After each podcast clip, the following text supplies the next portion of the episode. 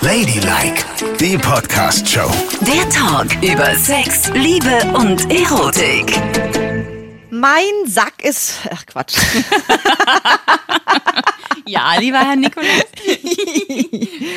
Oh, unser Sack ist so voll. Ja. So richtig prügeldicke voll. Ein richtig praller Sack. Red nur über deinen eigenen Sack, bitte, alter Nikolaus. Ist ja gut.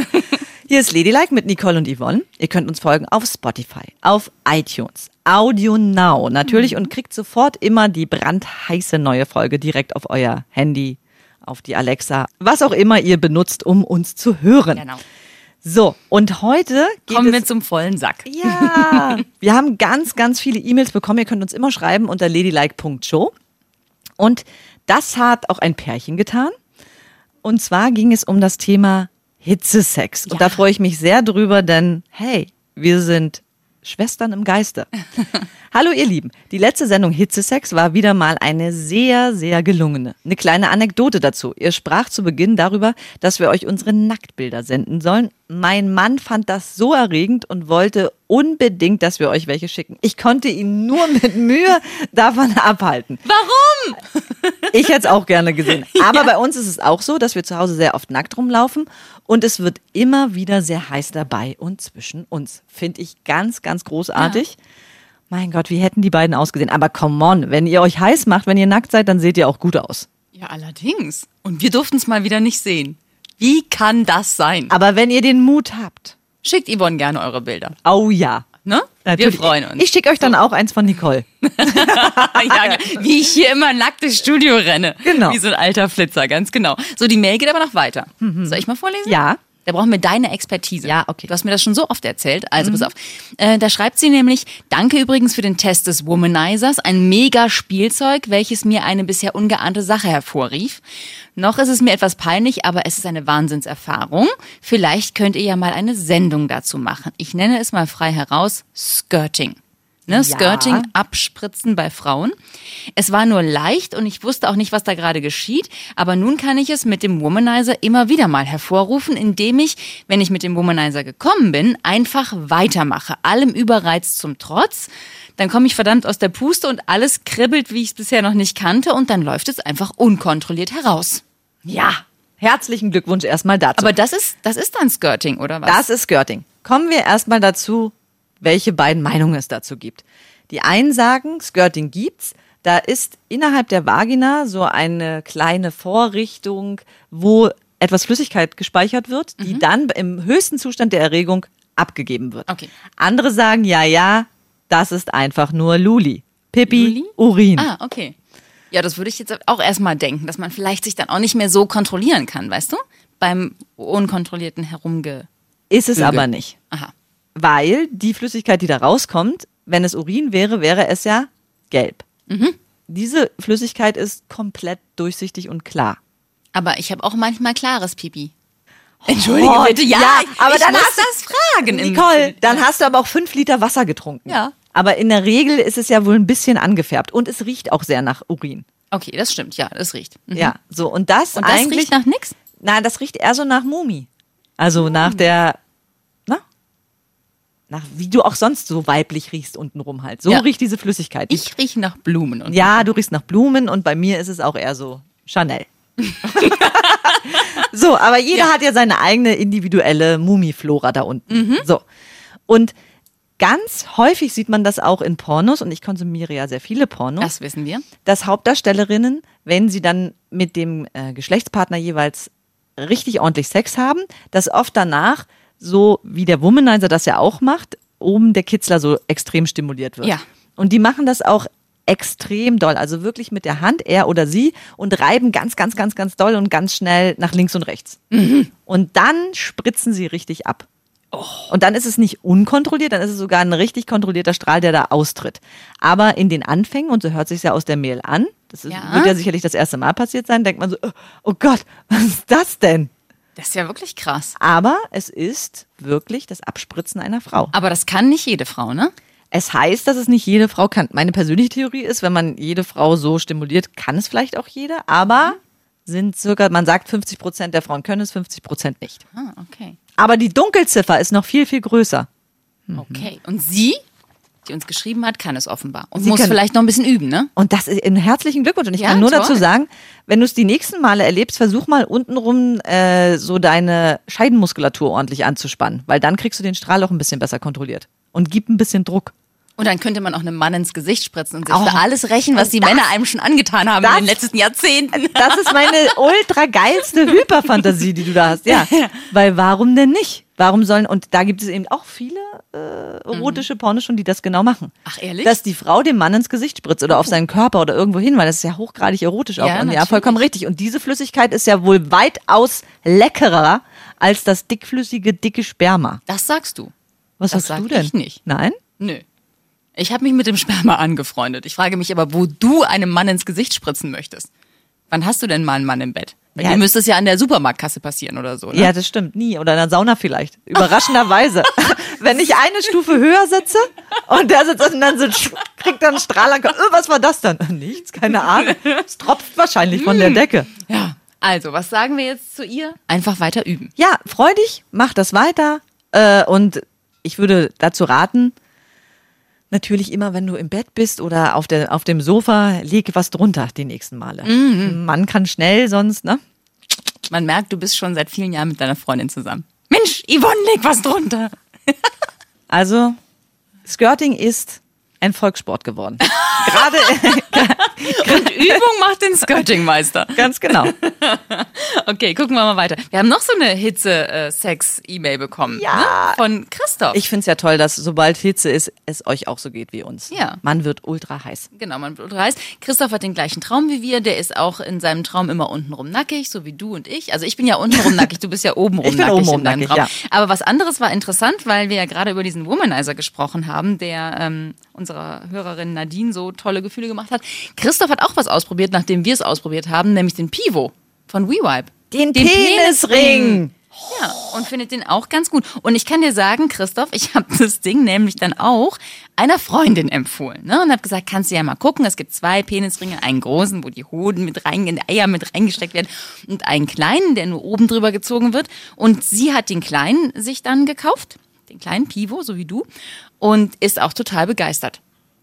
Und sagt, dass ihr Mann auch ganz glücklich mit dem Ding ist. Und das frischt doch das Sexleben wieder so richtig auf. Und wenn man dann den Ring sieht als Frau und der Mann so glücklich ist und der Penis vibriert, dann sitzt die Frau vor dem Mann und sagt, mein Schatz, der Ring. Bis jetzt fand ich es auch noch Ringe. sexy, aber jetzt muss ich an diesen Grottenollen denken. Das ist ja ekelhaft. So, und dann haben wir noch eine. Ja, von Tim. Von Tim. Erstmal, Tim, vielen, vielen Dank, dass du uns geschrieben hast und so mutig bist. Tim ist noch sehr Mhm. jung, ein, Anfang 20 und er schreibt über seine Fantasien. Er sagt, eigentlich ist er heterosexuell, aber seit kurzem hat er Fantasien auch von Männern.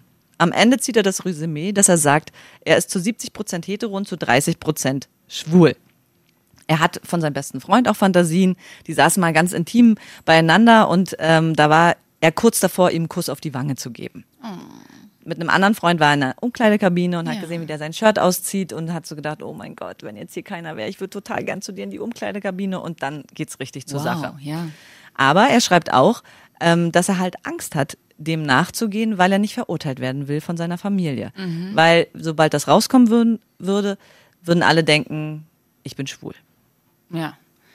Schwierig. Und ich muss Mhm. immer wieder sagen, ja, wir leben mittlerweile im 21. Jahrhundert. Eigentlich sollte es allen völlig egal sein, auf wen man steht, auf was man steht.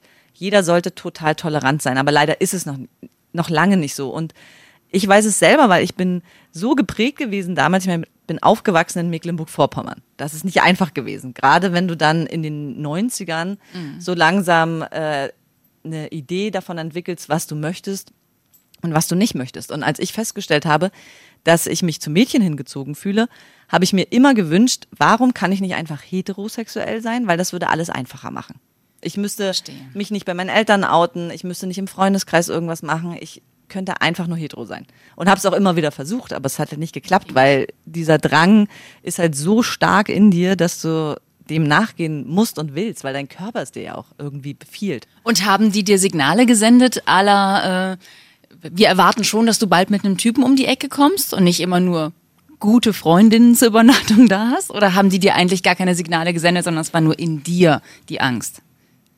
Na, es war so völlig vorausgesetzt. Und hast du schon einen Freund? Ich weiß nicht, wie oft meine Oma gefragt hat, hast du schon einen Freund, Ja. hast du schon einen Freund, hast du schon einen Freund? Und ich war immer einmal die Woche mit äh, bei ihr verabredet zum Mittagessen und habe immer meine neue beste Freundin Ah, mitgebracht. okay. Und die haben sich auch immer ganz, ganz fantastisch verstanden. Aber äh, ich hatte dann zum Beispiel auch mal ein Poster bei mir im Zimmer hängen, wo zwei Frauen sich küssen. Und da hat meine Oma gesagt, also Mäuschen, sowas magst du aber nicht, ne? Ich so, Okay, nö, nö, schwierig. ich finde nur das Bild schön, Oma. Ach so, ja, dann ist gut. Ich will dir auch gar keinen Vorwurf machen. Mein Gott, meine Oma war 80 zu dem Zeitpunkt. das ist ja, echt eine andere Welt, Das ist ne? eine Also, andere Generation, die sind ganz anders damit aufgewachsen. Und äh, mit meiner Mutter habe ich eigentlich nie darüber gesprochen, ähm, ob es auch eine Variante oder eine Option wäre, dass ich auf Frauen stehe, sondern sie hat einfach vorausgesetzt, ich habe einen Freund. Und ich hatte ja auch einen Freund, so mit neun, zehn, mein erster Schulfreund, Reno, liebe Grüße. Wir sind heute noch befreundet.